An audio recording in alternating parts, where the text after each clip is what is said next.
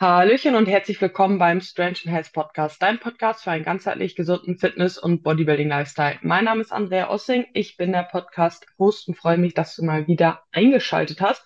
Bevor ich unseren heutigen Gast vorstelle, würde es mich aber freuen, wenn du einmal eine 5-Sterne-Bewertung äh, dalässt, damit der Podcast auch weiter wachsen kann. In der heutigen Episode bin ich, wie gesagt, nicht alleine. Ich habe wieder einen Gast da, und zwar den lieben Fabi. Fabi kenne ich ähm, aus der Zeit aus Münster, aus dem Fitnessstudio, und ich habe den Fabi heute zu einem ganz besonderen Thema eingeladen. Wir wollen uns ein bisschen über Biomechanik und über Schmerzen unterhalten, über typische Schulterschmerzen, Rückenschmerzen, wo sicherlich sehr viele von euch regelmäßig von betroffen sind wie man das Ganze angehen kann, warum die entstehen. Und ja, Fabi, vielleicht magst du dich einmal selber kurz vorstellen, beziehungsweise vor allem auch erzählen, warum ich dich dazu eingeladen habe zu diesem Thema.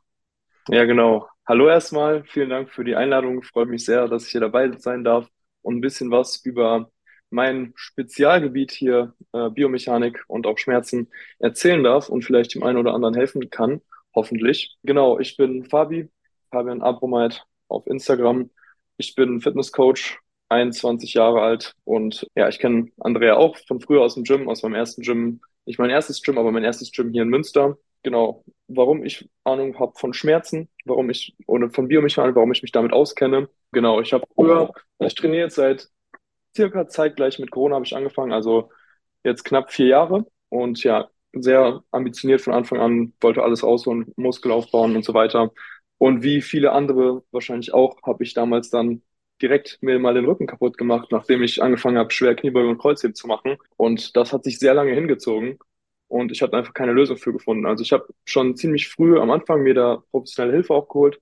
Schon bevor, also vor den Schmerzen hatte ich schon einen Coach, Lukas Müller, meiner Meinung nach einer der besten Natural Bodybuilding Coaches in Deutschland. Kennen wahrscheinlich auch die, die ein oder der ein oder andere Zuhörer hier, kennt den wahrscheinlich. Ja, guter Typ auf jeden Fall. Und bei dem war ich dann sehr lange im Coaching, habe auch sehr stark Muskeln aufgebaut, aber leider hat es irgendwie nicht so mit meinen Schmerzen geholfen. Also ich habe, wie gesagt, als ich angefangen habe, Kniebeuge und Kreuzheben zu machen, sehr starke Rückenschmerzen bekommen, die ja auch nicht besser, sondern eher schlechter geworden sind. Ja, ich dachte erst, okay, komm, arbeite ich einfach mit Lukas ein bisschen an der Technik. Die Technik ist auch besser geworden, die Schmerzen jedoch nicht. Dann bin ich immer weiter zu ganz vielen Physios, Ärzten, Orthopäden, Chiropraktiker, Osteopä Osteopathen, alles, was man so kennt, gegangen. Und ja, niemand konnte dabei leider irgendwie so wirklich helfen. So, am Anfang waren es einfach nur ein bisschen Schmerzen bei den Übungen, danach auch nach den Übungen, danach auch in allen anderen Übungen, dann auch im Alltag und ja, über Monate hinweg, über fast ein Jahr lang ist es von Woche zu Woche, von Monat zu Monat immer, immer schlimmer geworden. Am Anfang, wie gesagt, konnte ich nur keine Kniebeuge und Kreuzheben machen. Äh, dann irgendwann auch, ja, keine Beinpresse mehr, keine Isolationsübung für die Beine, irgendwann gar keine Beinübung mehr, irgendwann nicht mal mehr Oberkörperübung, irgendwann gar keine freien Gewichte mehr, irgendwann konnte ich wirklich nichts mehr machen. Und ja, ich konnte dann einige Monate nicht mal mehr gerade stehen, lag die ganze Zeit eigentlich nur im Bett, habe mich abgefuckt über mein Leben, hatte ja sehr starke Schmerzen einfach die ganze Zeit, die mich 24/7 begleitet haben und mir den Alltag unmöglich gemacht haben und ja, an Training konnte ich eh nicht mehr denken. Ich habe zu der Zeitpunkt auch zu dem Zeitpunkt auch sehr sehr viel abgenommen, circa 15 Kilo und habe mich einfach scheiße gefühlt. Das war ein ziemlicher Tiefpunkt. Und wie gesagt, das Schlimmste an der Sache war, dass ich dem Sport nicht mehr nachgehen konnte und dass mir niemand helfen konnte. Weil, wie gesagt, ich war bei ganz vielen Physios, Ärzten, Orthopäden und alles, was du dir halt vorstellen kannst. Und ja, die haben alle auf gut Deutsch gesagt, absolut keine Ahnung, größtenteils. Klar gibt's auch gute, ich will die jetzt alle nicht über einen Kamm scheren, aber den meisten wird halt in ihrer Ausbildung einfach nur ein bisschen ein paar Methoden beigebracht, aber nicht die komplexen Zusammenhänge der Biomechanik, worauf, worauf Bewegung wirklich basiert, ja, und wie eben auch Belastung im Körper weitergeleitet wird und ja, wo die Belastung ankommt, weil wenn wir bestimmte Bewegungen machen, wenn wir uns beladen mit externem Load, also mit Gewichten im Training und ja, wie das Ganze zusammenhängt, wie man da wirklich die Ursachen bekämpfen kann, anstatt einfach nur mit Methoden wie Massage, Einrenken, Dehnen und so weiter. Was gibt's da noch? ja, also was halt Triggerpunkt, Therapie, all solche Dinge, wie man damit die Schmerzen, damit das lindert alles die Schmerzen, das stimmt wohl, aber es hebt, behebt eben nicht die Ursache, und zwar wie wir uns bewegen. Und ja, genau darauf habe ich mich spezialisiert, weil mir eben niemand helfen konnte. Das Ganze hat angefangen damit, dass ich, ja, nachdem es ewig nicht voranging, nachdem ich Ewigkeiten Schmerzen hatte, ich hatte auch einen Bandscheibenvorfall, das war die, die Diagnose, aber der hat, wie ich jetzt weiß, eigentlich weniger damit zu tun und hätte, das MRT hat mir auch nicht da weitergeholfen, also es hätte nichts an der Herangehensweise geändert. Auf jeden Fall der ausschlaggebende Punkt war, dass ich zum Glück meinen Coach damals, meinen neuen Coach gefunden habe, Kyle Baxter, Coach Baxter auf Instagram, ist mein jetziger Coach und Mentor, ist einer der besten Experten weltweit auf dem Gebiet Biomechanik und auch Schmerzen. Er ist selber sogar Physio, aber er rentet selber gerne mal gegen herkömmliche Methoden von Physios. Und ja, jedenfalls, der Typ ist ein absolutes Oberbrain, wie ich ja gerade schon gesagt habe. Und der hat mir damit, der hat mich gerettet, sozusagen. Also ähm, ich bin damals über einen bekannten anderen Coach auf ihn aufmerksam geworden, über einen Moritz, der hat mir den damals empfohlen, weil er bei ihm im Coaching war, also Coach Moritz Klaus, war auch bei Bex im Coaching oder ist immer noch und hat mich damals an ihn empfohlen oder ihn mir empfohlen. Habe ich mal mit dem Typen geschrieben, mit Bex. Und ja, der hat so viel kompetenten, krassen Shit erzählt, dass ich gemerkt habe, okay, der hat ja echt Ahnung, wovon er redet. Mache ich mal einen Call mit ihm. Wenn mir irgendjemand helfen kann, dann er, weil er hat auch den Ruf, dass er helfen kann, wenn sonst niemand helfen kann. Da dachte ich, da bin ich bestimmt an der richtigen Adresse. Und ja, genau. Dann ja, habe ich diesen Call mit ihm gemacht. Er hat mich da ganz genau assessed, also eine Bewegungsanalyse mit mir gemacht, die ich mittlerweile auch mit jedem einzelnen Kunden mache, der zu mir ins Coaching kommt. Und hat da ganz genau geschaut, wie, wie kann ich mich bewegen? Wie arbeiten meine Gelenke zusammen? Wie kann ich, kann ich meinen Körperschwerpunkt kontrollieren? Wie, ja, wie bewegen sich eben die einzelnen Gelenke? Wo kompensiere ich dafür, dass irgendwelche Bewegungen eingeschränkt sind? Und wie wird eben die Belastung sowohl bei alltäglichen Dingen wie Gehen und Atmen oder Treppensteigen oder ja, weiß ich nicht, den Kopf, Arm über den Kopf heben und so.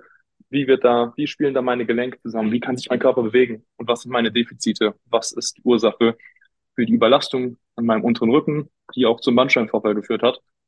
Und ja, das konnte er mir alles mit gefühlt aus dem Ärmel schütteln. Das war super easy für den. Und dann hat er mir ganz genau erklärt, was da die Probleme sind.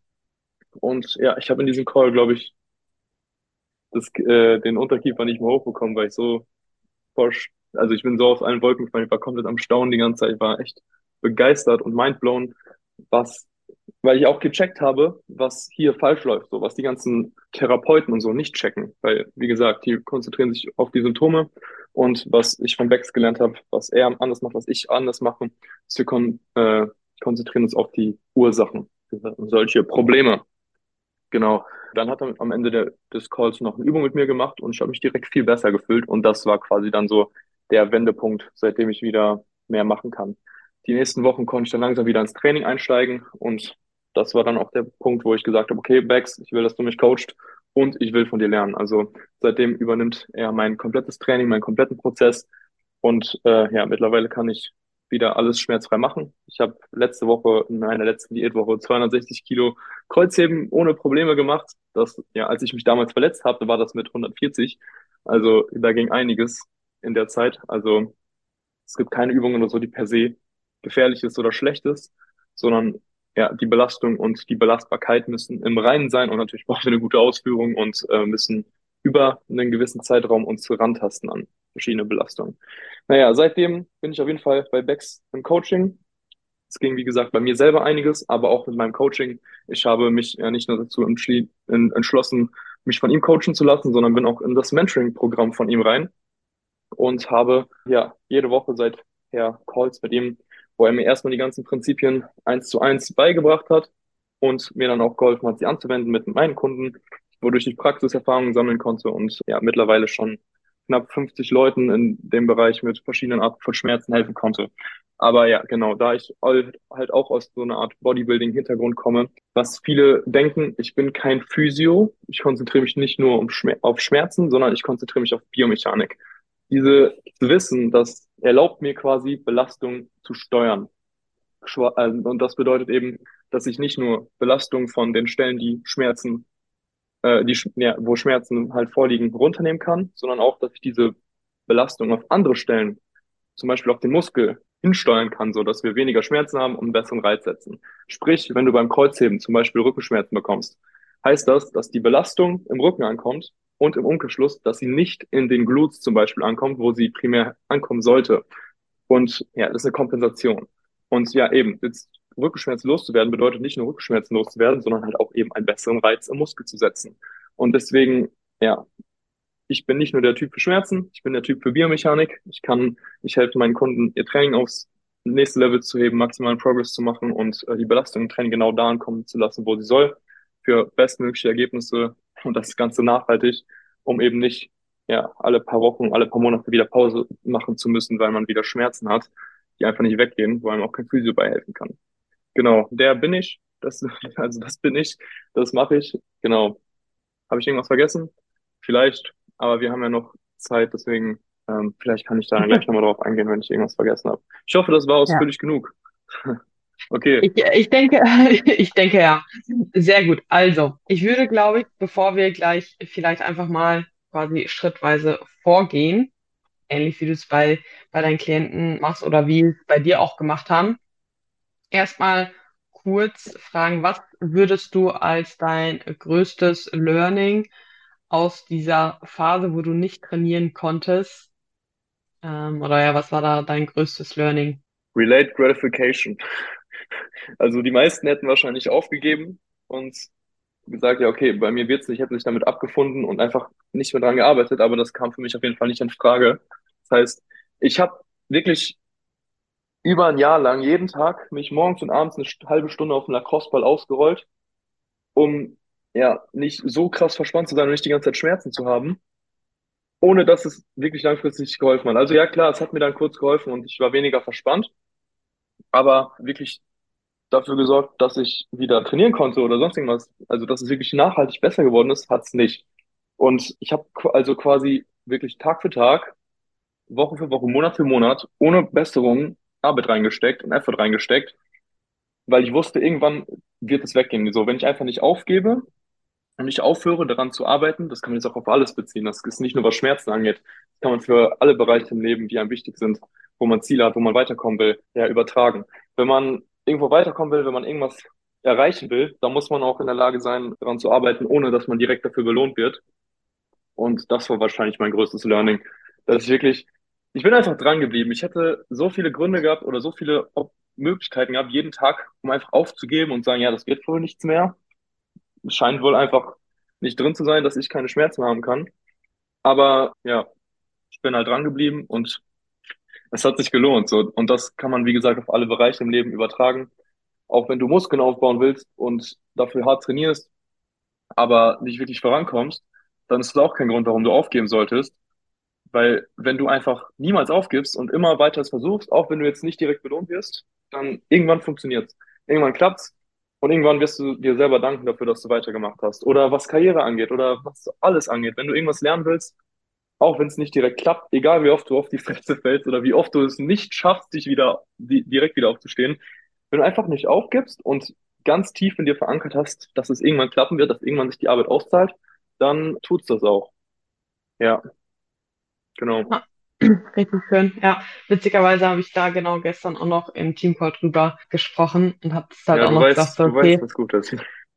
äh, ger gerade, ja, das ist halt auch einfach so eine irgendwie innerliche, nicht Zufriedenheit, aber Gelassenheit einfach mit sich bringt, wenn man halt einfach weiß, wenn man dran bleibt, wird sich's irgendwann auszahlen. So, und man denkt gar nicht darüber nach, okay, kann ich versagen, sondern die Frage ist halt einfach nur, okay, wann wird sich's auszahlen? Ja, So, und keine das Frage ob, halt sondern wann. Ge genau, und es macht halt irgendwie halt Spaß und man weiß halt einfach bei jedes Problem, dass es eine Lösung gibt, dass man dran bleibt, dass man daran wachsen Ja, wird und dass ganz sich genau. auszahlen will. Es halt, Ganz macht genau. halt vieles einfach leichter und wie, wie so eine Art, ja, Spiel des Lebens sozusagen. Ja. Und was es mir Ähm, noch beigebracht hat, ein anderes Learning war eben, dass ich mhm. alles lernen kann. So, auch wenn ich, es ist so, viele haben so mein, das Mindset irgendwo integriert, wenn sie was nicht können, dann können sie es einfach nicht. Aber du kannst es halt lernen. So. Gib dir einfach Ja, Zeit, sei geduldig, gib Gas und lern's halt. Irgendwann, irgendwann kannst du es, aber nur weil du es jetzt nicht kannst, heißt es nicht, dass es an deiner Genetik liegt oder warum auch immer. Es ist natürlich immer der easy way out. Ja, ich kann das halt nicht, deswegen probier's doch gar nicht. Wo du nicht verletzt werden kannst, schön deine Komfortzone in Watte eingepackt bleibst, mach halt einfach, flieg auf die Schnauze, lern draus und werd besser. ja, absolut, absolut. Nice. Ja, zurück quasi ein bisschen mehr zum Thema. Wie entstehen letzten Endes halt die, also die bleiben jetzt halt in die Art von Schmerzen, ja, Mhm. ähm, Mhm. wo wir, also wir wissen beide, ge im Training genau, und im Alltag. genau, wie Okay. entstehen diese häufig? Okay, äh, Ja. ganz das Allerwichtigste, was man erstmal verstehen muss, ist, Schmerz ist nicht anfassbar. Das ist kein Ding, das ist keine Sache, die man anfassen kann oder die irgendwo vorhanden ist. Sie ist nur im Kopf. Schmerz ist eine Wahrnehmung in unserem Kopf. Genauer gesagt, ein Mechanismus, ein Schutzmechanismus beziehungsweise ein Verhaltensänderungsmechanismus. Wenn wir Schmerzen haben, dann ist das unser Gehirn, was uns damit was sagen will, was uns von irgendwas abhalten will. Zum Beispiel ein kleines Kind packt auf die heiße Herdplatte, Hitze, verbrennt die Haut, die Hautrezeptoren nehmen die Hitze wahr, leiten diese Information ans Gehirn weiter, das Gehirn inter interpretiert diese Information, nimmt sie als, ja, noch paar andere Informationen und aufgrund von all der Informationen, die das Gehirn letztendlich hat, die werden dann verwertet und darauf basierend reagiert das Gehirn natürlich. Und wenn das Gehirn denkt, okay, das ist eine Gefahr, dann will es sich davon abhalten. Wie macht's das? In Form von Schmer- von Schmerzen. Wenn das Kind die Hand auf die Herdplatte legen würde und keine Schmerzen hätte, würde es sie da lassen und die ganze Hand würde verkokeln. Dadurch, dass die, das Gehirn all- allerdings äh, das als ja, gefährlich einstuft, was auch gut ist, kriegt das Kind Schmerzen, was wir wahrscheinlich, also wir denken meistens, Schmerzen sind was Schlechtes, aber die sind eigentlich nur unser Gehirn, was uns beschützen würde. Überleg mal, was passieren würde, wenn wir keine Schmerzen hätten. Wir würden uns selbst verstümmeln und würden wahrscheinlich nicht so lange leben, wenn wir keine Schmerzen hätten. Deswegen Schmerzen sind nur ein ja, Schutzmechanismus beziehungsweise ein Verhaltensänderungsmechanismus. Die sind super komplex, da spielen super viele äh, Gebiete mit rein. Aber wenn wir Schmerzen haben, dann will unser Gehirn beziehungsweise unser Nervensystem uns damit sagen, yo, mach was anders. Beweg dich anders, leb anders, denk anders. Da spielen so viele Faktoren mit rein, psychologische Faktoren, soziale Faktoren, ähm, biomechanische Faktoren natürlich auch, aber auch Lifestyle-Faktoren, wie du isst, wie du schläfst, wie dein Job ist, wie zufrieden du mit deinem Job bist, ob du deinen Job magst und happy bist mit deinem Job und in deinem Leben allgemein, in deiner Beziehung, mit deiner finanziellen Situation. Ob, hast du irgendwelche Sorgen, Probleme? Geht's dir scheiße? Dann will dein Gehirn, dass du was änderst. Und das kann zum Beispiel dir, ähm, dir ja zeigen in Form von Rückenschmerzen. Rückenschmerzen sind der häufigste Grund für Krankmeldungen. Einfach weil die Leute keinen Bock auf ihren Drecksjob haben und morgens aufwachen, gar keinen Bock haben, zur Arbeit zu gehen. Und das Gehirn denkt sich dann so, boah, bleib mal zu Hause. Geh mal nicht. Das ist scheiße. Hier hast du Rückenschmerzen, dann kannst du dich krank melden. Also, das ist natürlich, natürlich jetzt übertrieben gesagt, aber wenn du Schmerzen hast, will dein Gehirn nicht was ab, irgendwas abhalten. Also, wie gesagt, es heißt nicht immer, dass was kaputt ist. Ganz im Gegenteil, es heißt fast nie, dass etwas kaputt ist, du, ähm, sondern eigentlich immer, dass du was ändern musst oder dass dein Gehirn einfach zu wenig Informationen hat. Dass dein Gehirn etwas nicht als sicher einstufen kann. Guck mal, du hast doch bestimmt schon mal an deinem Bein oder so runtergeguckt und hast geblutet. Und dann hast du erst gemerkt, dass du blutest, als du es gesehen hast. Kennst du das? Du blutest Ja, irgendwo und merkst es gar nicht? ja. Genau. Also, du kannst Schaden am Gewebe haben, ohne Schmerzen zu haben, aber du kannst auch Schmerzen haben, ohne Schaden am Gewebe. Weil dein Gehirn entweder zu wenig Informationen hat, um irgendeine Region, meistens die, wo es weh tut, äh, als sicher einzuordnen. Anderes Beispiel, was, sorry, was äh, Bex mir mal erzählt hat. Ein sehr berühmtes Beispiel von einem Typen, ein Bauarbeiter auf einer Baustelle, der tritt auf den Nagel, hat den Nagel, der durch den Fuß durchgeht und ja, sieht natürlich so, oh, der Nagel geht durch meinen Schuh. Scheiße, Mann, ich habe einen Nagel im Fuß. Jetzt habe ich Fuß, jetzt habe ich ultra die Schmerzen da. Und ja, hat natürlich extreme Schmerzen, wird ins Krankenhaus gebracht. Im Krankenhaus wird das Schuh ausgezogen, nur damit die feststellen können, oh, der Nagel hat den Fuß ja gar nicht berührt. Aber nur weil das Information, die, äh, das Gehirn diese visuellen Informationen hatte, Nagel durch Fuß, Nagel durch Schuh, hat das Gehirn diese Situation als Schmerz, als gefährlich eingestuft und Schmerz zurückgemeldet, damit der, damit sie den Nagel da rausholen, weil es das als gefährlich halt wahrgenommen hat. Aber das Gehirn kann sich halt auch irren und das tut es halt in den meisten Fällen. Heißt, wenn wir so im Alltag plötzlich mal Rückenschmerzen haben oder Schulterschmerzen haben oder so, dann liegt das meistens in 95 Prozent der Fälle auch nicht daran, dass da wirklich was kaputt ist, dass da, sondern einfach daran, dass das Gehirn zu wenig Informationen hat. Ganz wichtiger Stichpunkt hier ist Propriozeption. Keine Sorge, ich erkläre es noch auf Deutsch. Das ist sozusagen Tiefensensibilität, laut Wikipedia, also habe ich mal gegoogelt, ist Tiefensensibilität auf Deutsch und ähm, bedeutet quasi, also wir haben Rezeptoren in unserem Körper, in den Gelenken, in den Muskeln, in den Sehnen und wenn wir uns bewegen, sprich wenn der Muskel lang und kurz, also länger wird, verkürzt, gedehnt wird und kontrahiert. Wenn das Gelenk, die Gelenksposition sich äh, ändert und der Druck im Gelenk sich verändert, wenn Druck auf der Sehne mehr wird oder weniger wird. Sprich, wenn wir uns bewegen, die Rezeptoren in unserem Körper geben, sammeln diese Informationen, geben sie ans Gehirn weiter, sodass das Gehirn mehr Informationen über den Zustand der Muskeln, Gelenke und Sehnen hat und weiß, wo wir im Raum sind. Unsere optische, unsere visuelle Wahrnehmung spielt auch eine Riesenrolle, weil wenn wir nichts sehen, dann tappen wir wortwörtlich im Dunkeln und haben keine Ahnung, ob die, unsere Umgebung sicher ist. Unser Nervensystem will uns ja immer davor bewahren, dass uns irgendwas passiert, will immer sicher gehen, dass wir sicher sind.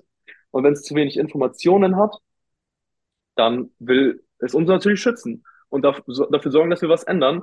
Zum Beispiel, weil wir Schmerzen bekommen. Also, was ich gerade meinte mit, ja, wenn wir Schmerzen im Alltag haben, im Rücken oder so, dann reicht es meistens schon, einfach uns ein bisschen zu bewegen, weil dadurch diese ganzen Rezeptoren ausgelöst werden, das Gehirn wieder so wie so ein Scheinwerfer von oben runter scheint auf die Stelle, die wehtut, weil es mehr Informationen bekommt. Also wir haben Rückenschmerzen, wir sind verspannt, wir haben, ja, weil wir uns lange nicht bewegt haben, dann bewegen wir uns ein bisschen und ja, triggern diese ganzen Rezeptoren, zum Beispiel auch mit Druck, mit Wärme, mit allem möglichen, was so an ja, Sachen gibt halt. So, die, das alles, was Physios machen, das löst irgendwelche Arten von Rezeptoren aus. Und diese Rezeptoren leiten eben diese Informationen ins Gehirn weiter, so dass das Gehirn mehr weiß hat, mehr, mehr Überblick hat, mehr Bescheid weiß, was abgeht an der Stelle, die wehtut und sie als mehr, halt mehr als sicher einordnen kann.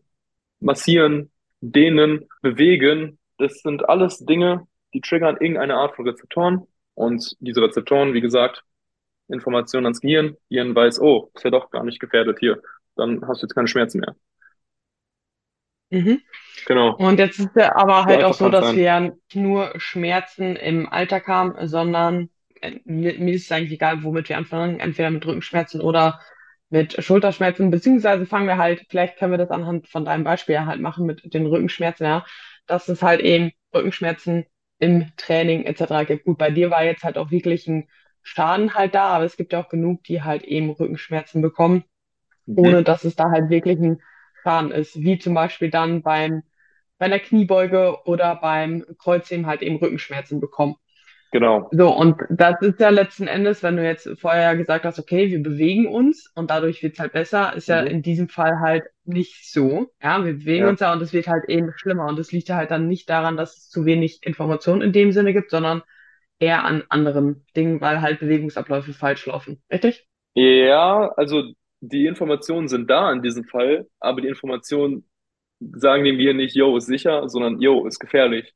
Weil die Informationen genau sind dann zum Beispiel zu viel Druck auf einer Stelle, zu viel Druck im Gelenk. Zum Beispiel bei mir, bei mir war das Problem, dass meine Hüfte sich sehr schlecht bewegt hat. Ich die Hüfte nicht gut beugen und strecken konnte und unser Körper kompensiert immer irgendwie. Dadurch, dass ich meine Hüfte nicht gut beugen und strecken konnte, aber versucht habe, Kreuzheben zu machen, wo das halt erforderlich ist, dass wir aus einer Position, wo die Hüfte gebeugt ist, in eine Position gehen, wo die Hüfte streckt, was auch dann die Hamstrings, Glutes und Adduktoren halt machen sollten, die Hüfte strecken dass, äh, ja, weil meine Hüfte sich nicht gut bewegt, mein Becken sich nicht gut bewegt, all diese Muskeln, die dafür verantwortlich sind, dieses Gelenk zu bewegen, nicht richtig arbeiten konnten. Und ja, da sowohl die Gelenke als auch die Muskeln, die eigentlich dafür zuständig sind, dann eben nicht gemacht haben, was sie sollen, musste mein Körper kompensieren, dadurch, dass dann halt meine Wirbelsäule exzessiv beugt und streckt und die Muskulatur, die dafür verantwortlich ist, die Rückenstrecker, exzessiv arbeiten müssen. Also, dass die Gesamtbelastung von dem Gewicht, was ich bewege, eben nicht auf die gesamte Kette gleichmäßig verteilt wird, auf die Muskulatur, die alle Gelenke, sondern eben nur konzentriert nur auf den unteren Rücken. Also stell dir mal vor, ich hau dir mit einer glatten Hand, mit einer flachen Hand auf den Rücken. Tut weh, ja, aber macht es nicht irgendwas kaputt. Jetzt stell dir vor, ich nehme einen Nagel, halt den dazwischen und nehme Hammer in die Hand, hau genauso hart drauf ist die gleiche Art an Kraft, sie ist nur viel konzentriert auf einer Stelle, richtet viel größeren Schaden an, als wenn ich die gleiche Kraft einfach mir besser verteile. Verstehst du? Und deswegen, wenn irgendwas nicht so bewegt, sich so bewegt, wie es soll, irgendwelche Gelenke, irgendwelche Muskeln nicht ihre Rolle spielen, nicht ihren Job gut machen, dann muss unser Körper kompensieren und die Belastung wird nicht gleichmäßig verteilt, sondern kommt, kommt zu stark auf einer Stelle an. Es ist keine Überlastung, es ist eine Fehlbelastung. Ja, und diese Fehlbelastung ja, das nimmt die Rezeptoren dann eben wahr. Also was ich gerade schon meinte, Das sind dann auch wieder Informationen ans Gehirn, aber eben nicht die Informationen, die sagen, yo, ist sicher, sondern eben, yo, ist absolut nicht sicher. Das ist viel zu viel Belastung hier auf genau dieser Stelle. Die Belastung, wenn sie gleichmäßig auf die gesamte Kette verteilt werden würde, wird kein Problem sein. Aber da sie nur auf dieser Stelle ist, ist eben schon ein Problem. Genau. Verstehst du, was ich meine? Ist das verständlich? Ja, es ist äh, sehr verständlich, genau. Und deswegen hilft ja dann in dem Falle zum Beispiel auch nicht, wenn du in dem Fall Schmerzen im unteren Rücken hast, einfach nur äh, ein bisschen Massage am unteren Rücken, weil es halt eben die Symptombehandlung ist, sondern ja halt einfach Ja. zu gucken, okay, wo, wo liegt die Ursache? Mhm. Welche Gelenke bewegen sich letzten Endes halt nicht so, wie sie sollen, dass die Richtig. Kraft sich so entfalten soll, wie sie sich entfalten soll. Und genau Richtig. dafür machst du dann, ähm, oder habt ihr auch bei dir dann diese Bewegungsanalyse gemacht. Genau. Genau. Vielleicht Also, kannst du da äh, einfach ein bisschen, Ja. So, genau, einfach drauf ein. Vielleicht Genau. kannst du da einmal ein bisschen darauf eingehen, wie dies ausschaut. Genau. Sowohl was Bex mit mir gemacht hat, als auch was ich genauso jetzt mit allen Kunden, die zu mir kommen, egal ob sie Schmerzen haben oder nicht, machen, ist eine Bewegungsanalyse, wie du schon gesagt hast, oder auch Assessment genannt. Und das sind einfach ein paar paar verschiedene Tests, paar Bewegungen. Entweder bei Leuten vor Ort kann ich das auch persönlich machen, wenn ich daneben stehe, aber ansonsten geht es auch problemlos über Video. Ähm, das mir einfach, ein- ich habe dann ein Dokument, da mache ich ein paar Übungen vor Ort, oder was heißt paar Übungen, ein paar Tests, zum Beispiel eine Kniebeuge. Ich schaue mir einfach die statische Körperhaltung von allen Seiten an. Ich schaue mir an, wie weit du deine Hüfte beugen kannst, also ein Toe Touch, also wie weit du mit den Zehen zum Boden kommst, wie deine Schulter sich bewegt, wie gut du über Kopf kommst, wie gut du über hinter den Körper kommst, wie du rotieren kannst und so weiter. Ich schaue mir deine gesamten Bewegungskapazitäten an, gegebenenfalls noch deinen Gang oder deine Fähigkeit, deinen Körperschwerpunkt zu kontrollieren auf einem Bein. Ja, all solche Dinge, je nachdem, was halt gerade das Problem ist. Spezifisch können dann noch ein paar Übungen dazukommen. Aber ganz im Großen und Ganzen, ich schaue mir einfach über verschiedene Tests an, wie du dich bewegst, wie deine Gelenke sich bewegen, wie du deinen Körperschwerpunkt konzentrierst, äh, kontrollieren kannst. Körperschwerpunkt ist eine ganz große Sache. Genau, und anhand dessen schaue ich halt ganz, erkenne ich dann halt, okay, das und das bewegt sich nicht so, das passt, weil du hast da und da Schmerzen und wenn das und das sich so bewegt, dann kommt da und da mehr Belastung an. Und gleichzeitig kommt, kannst du dadurch zum Beispiel weniger den und den Muskel treffen. Großes Beispiel, die meisten Leute haben einen sehr eingefallenen Brustkorb und dadurch bewegen sich die Schulterblätter eben schlechter. Das heißt, sie kommen schlecht mit dem Ellbogen hinter den Körper und wenn sie es versuchen, extrem viel Belastung auf der vorderen Schulter. Heißt Schulterschmerzen, aber im Umkehrschluss auch weniger Belastung in der Brust und schlechte Brust oder schlechte Arme oder schlechter Rücken. Also diese, jeder, wirklich jeder hat irgendwelche Defizite, irgendwelche Bewegungseinschränkungen, der nicht super versiert darauf ist und so, so sich damit beschäftigt hat wie ich und ganz genau weiß, was er dagegen machen kann. Aber wirklich, ich habe noch nie erlebt, dass jemand zu mir gekommen ist ohne irgendwelche Bewegungseinschränkungen. Diese Bewegungseinschränkungen führen halt in, im Worst Case zu Schmerzen oder sogar zu Verletzungen, aber in jedem Case auch zu schlechteren Reizen. Also zu, wenn du deine Schulter nicht so gut bewegen kannst, dann führt das, ja, wie gesagt, im Worst Case zu Schulterschmerzen, aber in jedem Fall auch dazu, dass dein Lat, dein Oberrücken, dein Bizeps, dein Trizeps, deine Schulter, deine Brust, also wirklich alles, was das Gelenk bewegt, nicht so gut arbeiten können. Zum Beispiel, wenn dein Brustkorb eingefallen ist, deine Brustmuskulatur, deine Latmuskulatur, dein oberer Rücken, das wickelt sich ja alles um den Brustkorb drum. Und der Muskel kann am besten arbeiten und Kraft produzieren, wenn er gedehnt wird. Wenn der Brustkorb, worum sich diese Muskeln rumwickeln, allerdings eingefallen ist und sich nicht aufbäumen kann, dann werden diese Muskeln nie richtig gedehnt, können nie richtig arbeiten. Das Schulterblatt ist auch dafür designt, dass es über einen runden Brustkorb gleitet. Und wenn es das nicht kann, kommen wir nicht gut über Kopf, kommen wir nicht gut hinter Körper und kommen nicht in die Position, in denen die Muskeln richtig arbeiten. Weil jede Muskel hat ja eine Aktion sozusagen. Also wir wollen, wenn wir einen Muskel trainieren wollen, die Aktion vom Muskel trainieren, sprich das machen, was der Muskel bewirkt, wenn er von seiner voll gedehnten Position, seine voll verkürzte Position kommt. Und wenn wir nicht in diese Position kommen, in denen der jeweilige Muskel maximal gedehnt oder maximal kontrahiert ist, da kann dieser Muskel nicht optimal arbeiten, nicht optimal Kraft produzieren. Und wir lassen halt brutal Gains auf der Strecke und belasten zu sehr die passiven Strukturen. Also ja, wie gesagt, das habe ich ja vorhin schon gesagt. Ich kann Belastung steuern. Ich kann sie nicht nur von schmerzenden Stellen runternehmen, ich kann sie auch auf die jeweiligen Muskel, der bei den meisten eine Schwachstelle ist, drauflenken. Die meisten Leute haben ja irgendwelche Schwachstellen oder Disbalance und so. Und die denken, ja, ist einfach genetisch so. Ich habe halt einfach eine schlechte Brust oder schlechte Arme oder so. Aber nee, daran liegt es wahrscheinlich nicht. Es liegt, also ja, Genetik spielt eine Rolle, aber eine viel kleinere, als die meisten Leute denken. es liegt meistens daran, dass du Bewegungseinschränkungen hast, die dafür sorgen, dass du diesen Muskel einfach nicht bestmöglich dehnen, kontrahieren und benutzen allgemein kannst. Ja, die herkömmliche Methode ist dann einfach die Schwachstelle an, den, an, ja, an erste Stelle im Training zu stellen, direkt am Anfang zu machen, ein bisschen häufiger, ein bisschen mehr Volumen.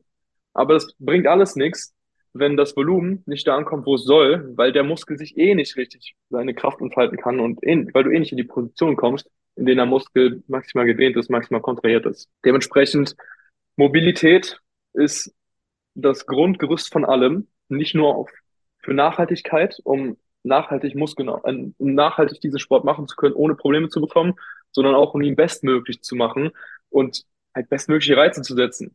Also Mobilität ist ja die Basis für Nachhaltigkeit und für bestmöglichen Erfolg. Und das ja. checkt keiner.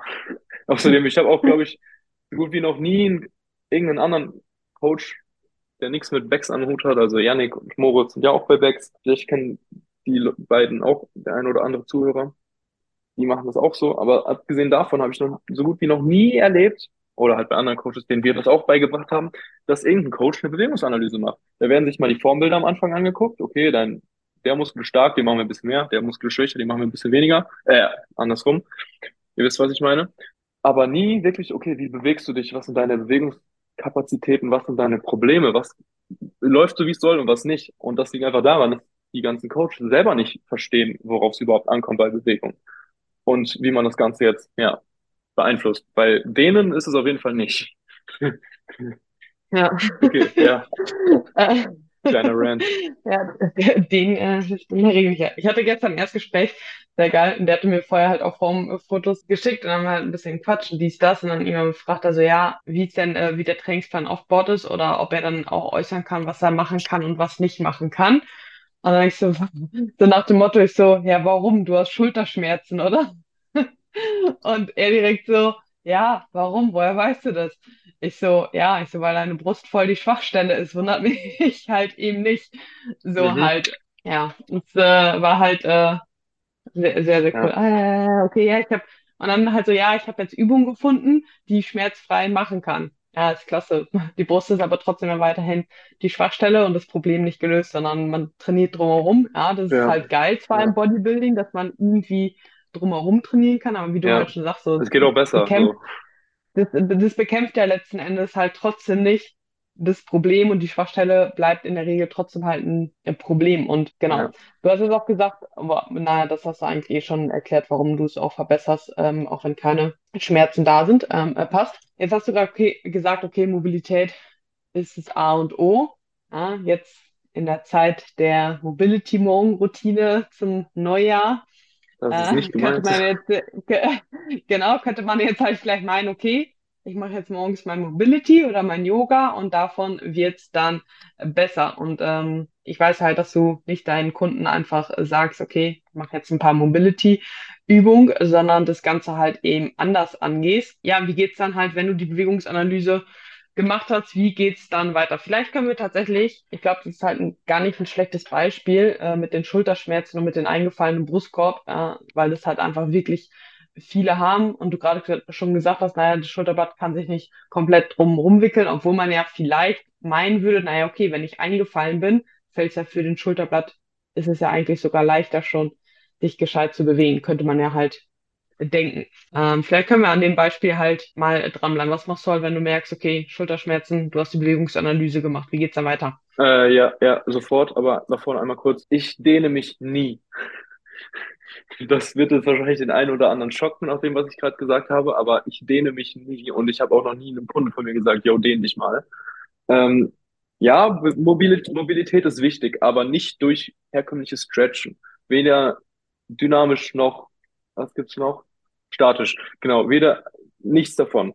Und zwar Mobilität, erstmal die, per Definition, ist sozusagen die, unsere aktive Range of Motion, also die Beweglichkeit des Gelenks, welche erreicht werden kann, indem wir aktiv den Muskel dafür benutzen können. Nach darüber hinaus in unsere passive Range of Motion ist unsere Flexibilität zum Beispiel die Range of Motion, die wir mit externer Hilfe erreichen können. Zum Beispiel, wenn wir uns auf den Boden legen und das Bein gestreckt anheben, dann so weit wie wir kommen, ohne zu kompensieren, ist unsere aktive Range of Motion. Wenn wir jetzt die Hand nehmen oder irgendwas und das Bein weiterziehen, das ist unsere passive Range of Motion, unsere Flexibilität. Und ja, die Flexibilität zu verbessern, verbessert allerdings nicht die Mobilität. Und das wäre halt denen.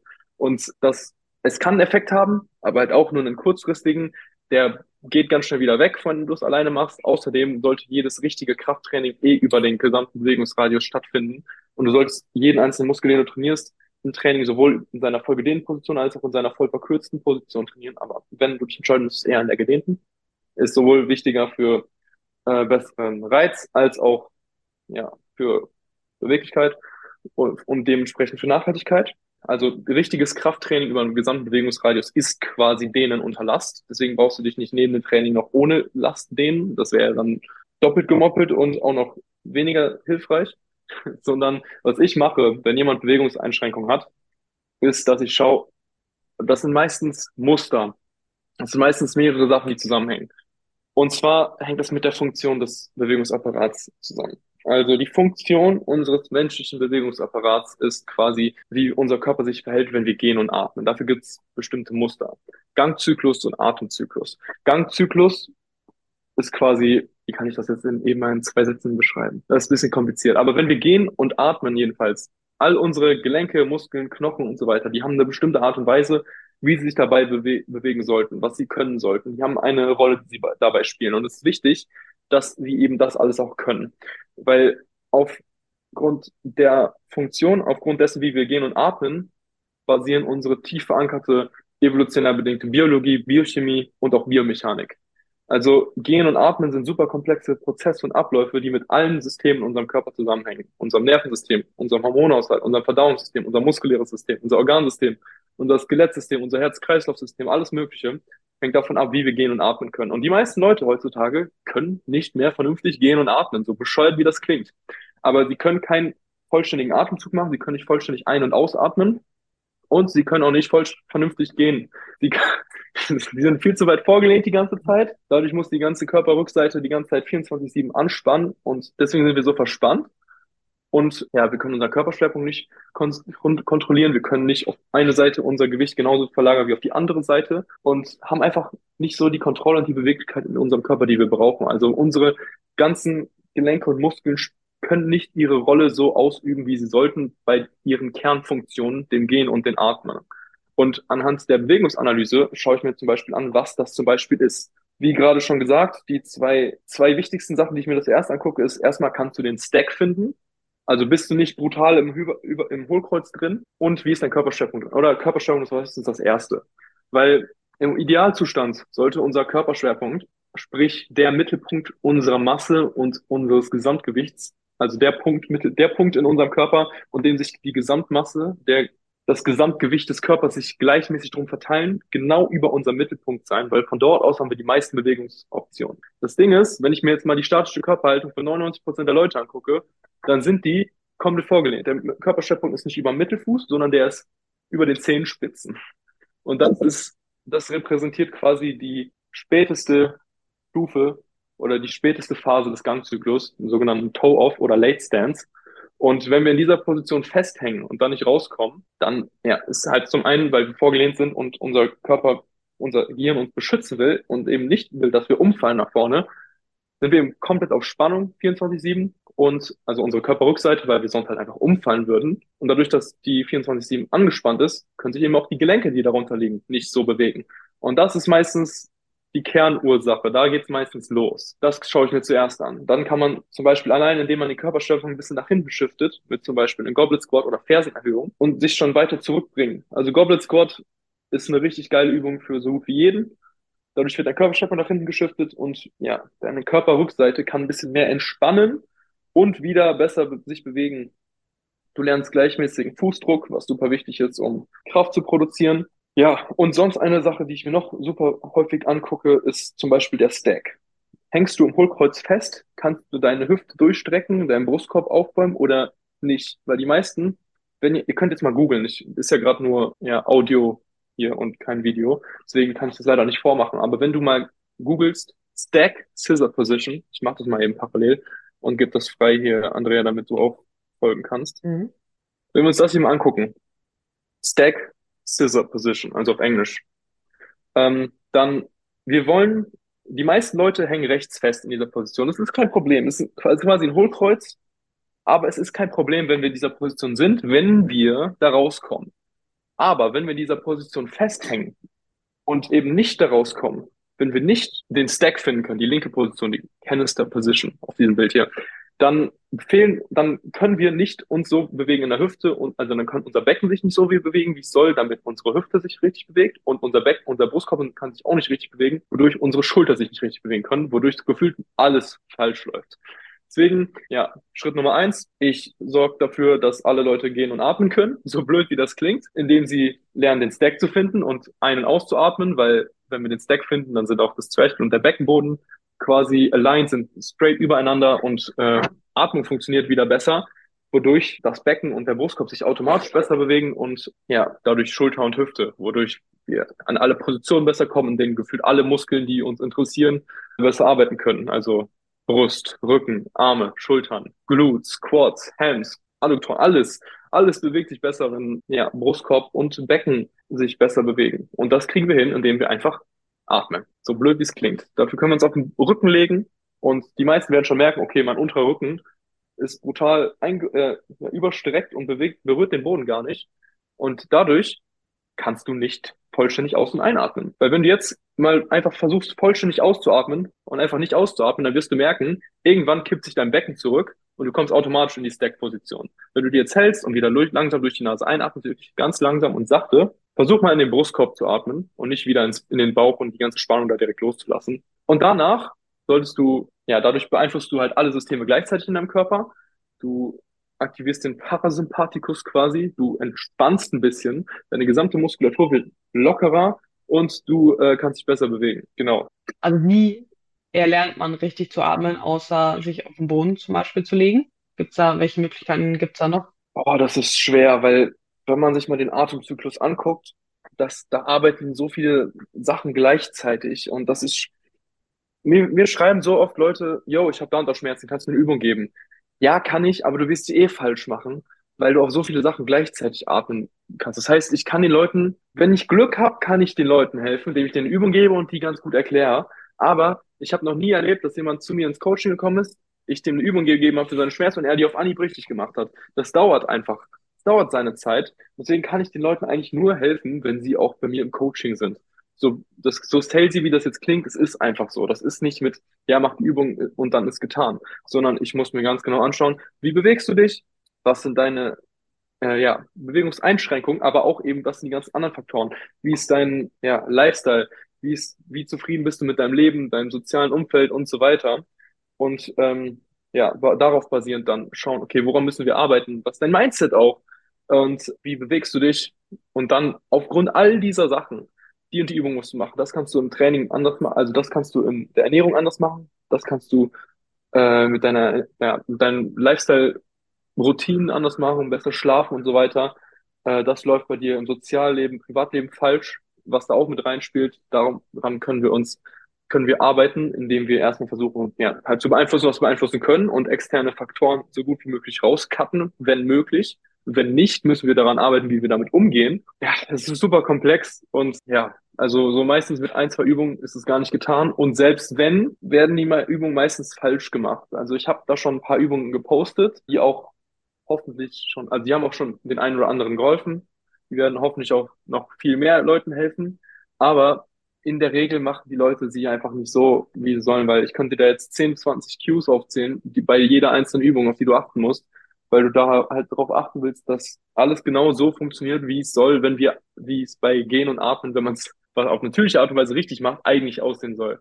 Und das sind halt super viele Sachen. Also beim Atmen zum Beispiel willst du, dass dein Brustkorb sich aufbäumt, dass dein Becken außen rotieren, dass deine Glutes entspannen, dass dein Bauch anspannt, also beim, beim Ausatmen. Dann spannt dein Zwerchfell im Bauch an. Dadurch werden die Gedärme runtergedrückt. Die Bauchwand äh, spannt sich an. Es steht ein Unterdruck in der Lunge. Die Lunge wird vollgezogen mit Luft. Der Brustkorb bäumt sich auf. Die Muskulatur darum muss locker lassen.